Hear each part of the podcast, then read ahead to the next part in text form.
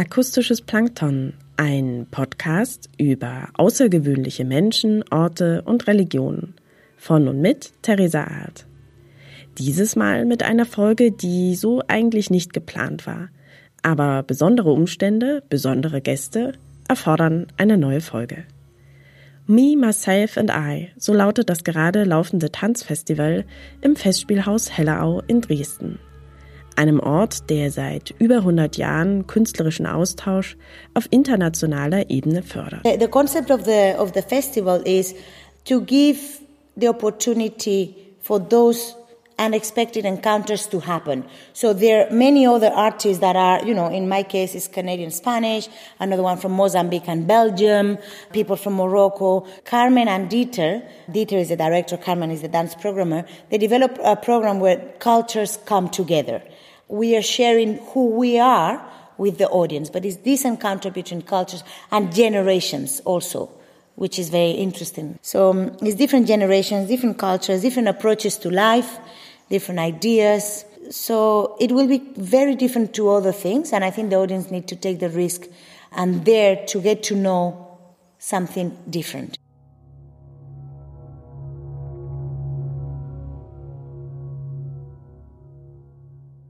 Auch die spanische Tänzerin, Choreografin Avatara Ayuso tritt beim aktuell laufenden Festival im Duett mit der Inuk-Künstlerin Naulak Letrou auf.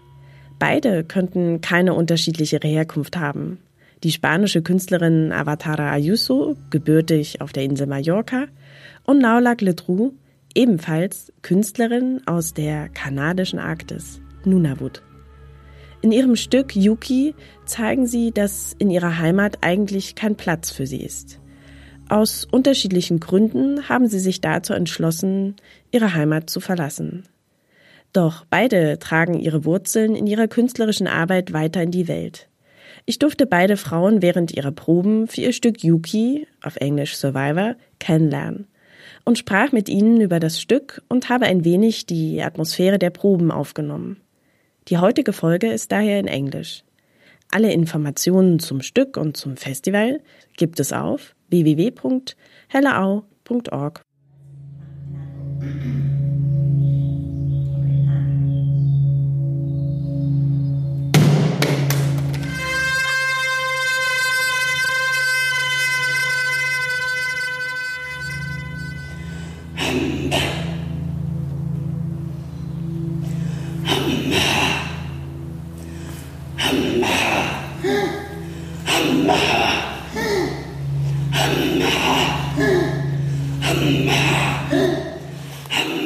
Naudlo yunga.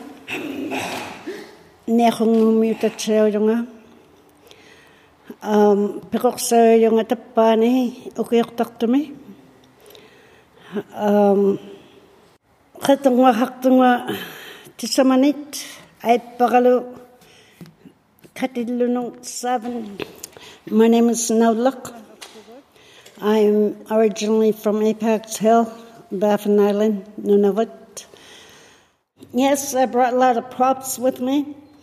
Um, I used this stuff back back in the city of Toronto because I teach my culture to people that who want to learn. I'm um, an artist. Me llamo Avatar Ayuso Vigario y nací en Madrid, crecí en Mallorca. Entonces, mi hogar para mí es Mallorca. So my name is Avatar Ayuso Vigario. We have two surnames in Spain. And uh, I'm a dance artist. So that means that I touch many things in the dance world, from being a choreographer, a dancer, a teacher, a researcher.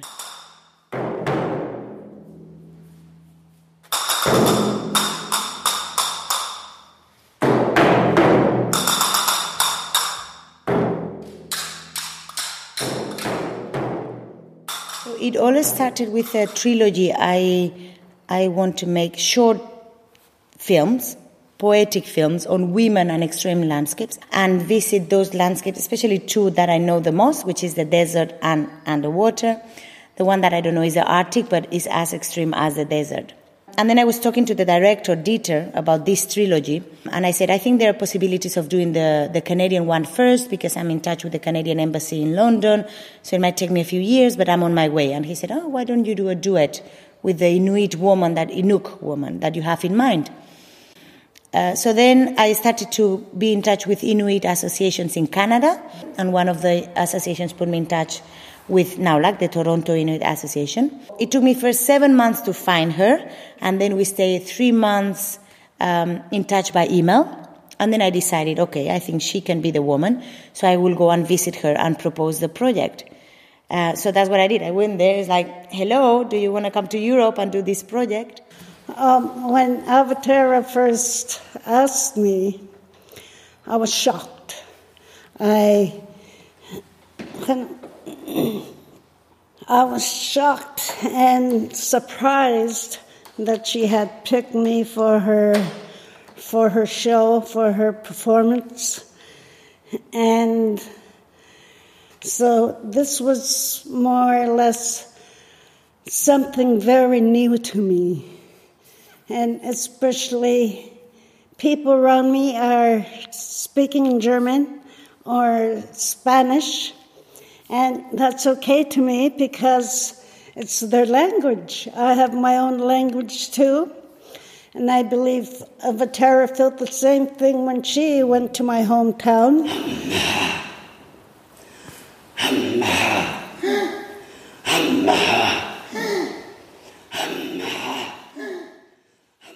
And actually, the first, the beginning of the piece, when I'm walking backwards, slow, like, whoa, that's actually that I found in that landscape. I, I went into the snow, it was minus 30 at that time, and I put my legs inside. There was a, a big storm, and then I said, okay, what happens with my body there, you know, with the wind? And actually, the wind was really so strong, pushing me back. And then when I was trying to go forwards, I had to accelerate again to go forwards. So I got really inspired. That section is, yes, is really inspired by that. But obviously, the sounds there is a lot of the sound that you will you will hear in the piece. Um, the the objects that I'm using, many of them I saw them then, and I said I want this in the piece now. Let's take it.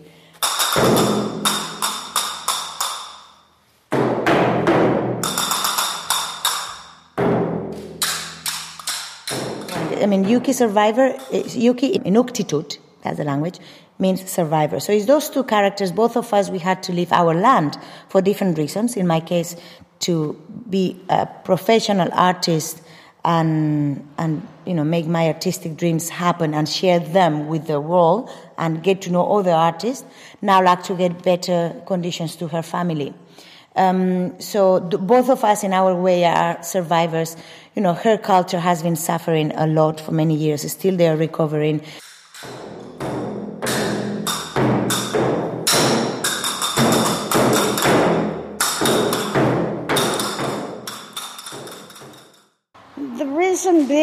Left my hometown was um, to, I was thinking of my future.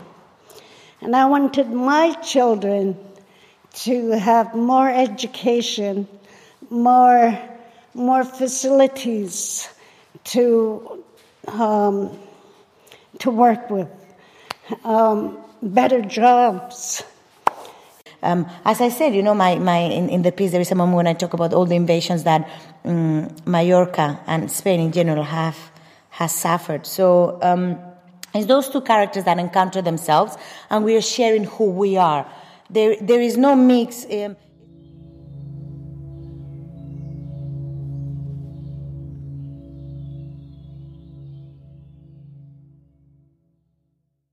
we treat each other like friends, like friends, like family. Um, although we have whole different cultures together. So it's two women of different generations, different landscapes, different cultures that are meeting and are sharing this time on stage. And obviously, I'm giving the shape myself because I'm the director of the production.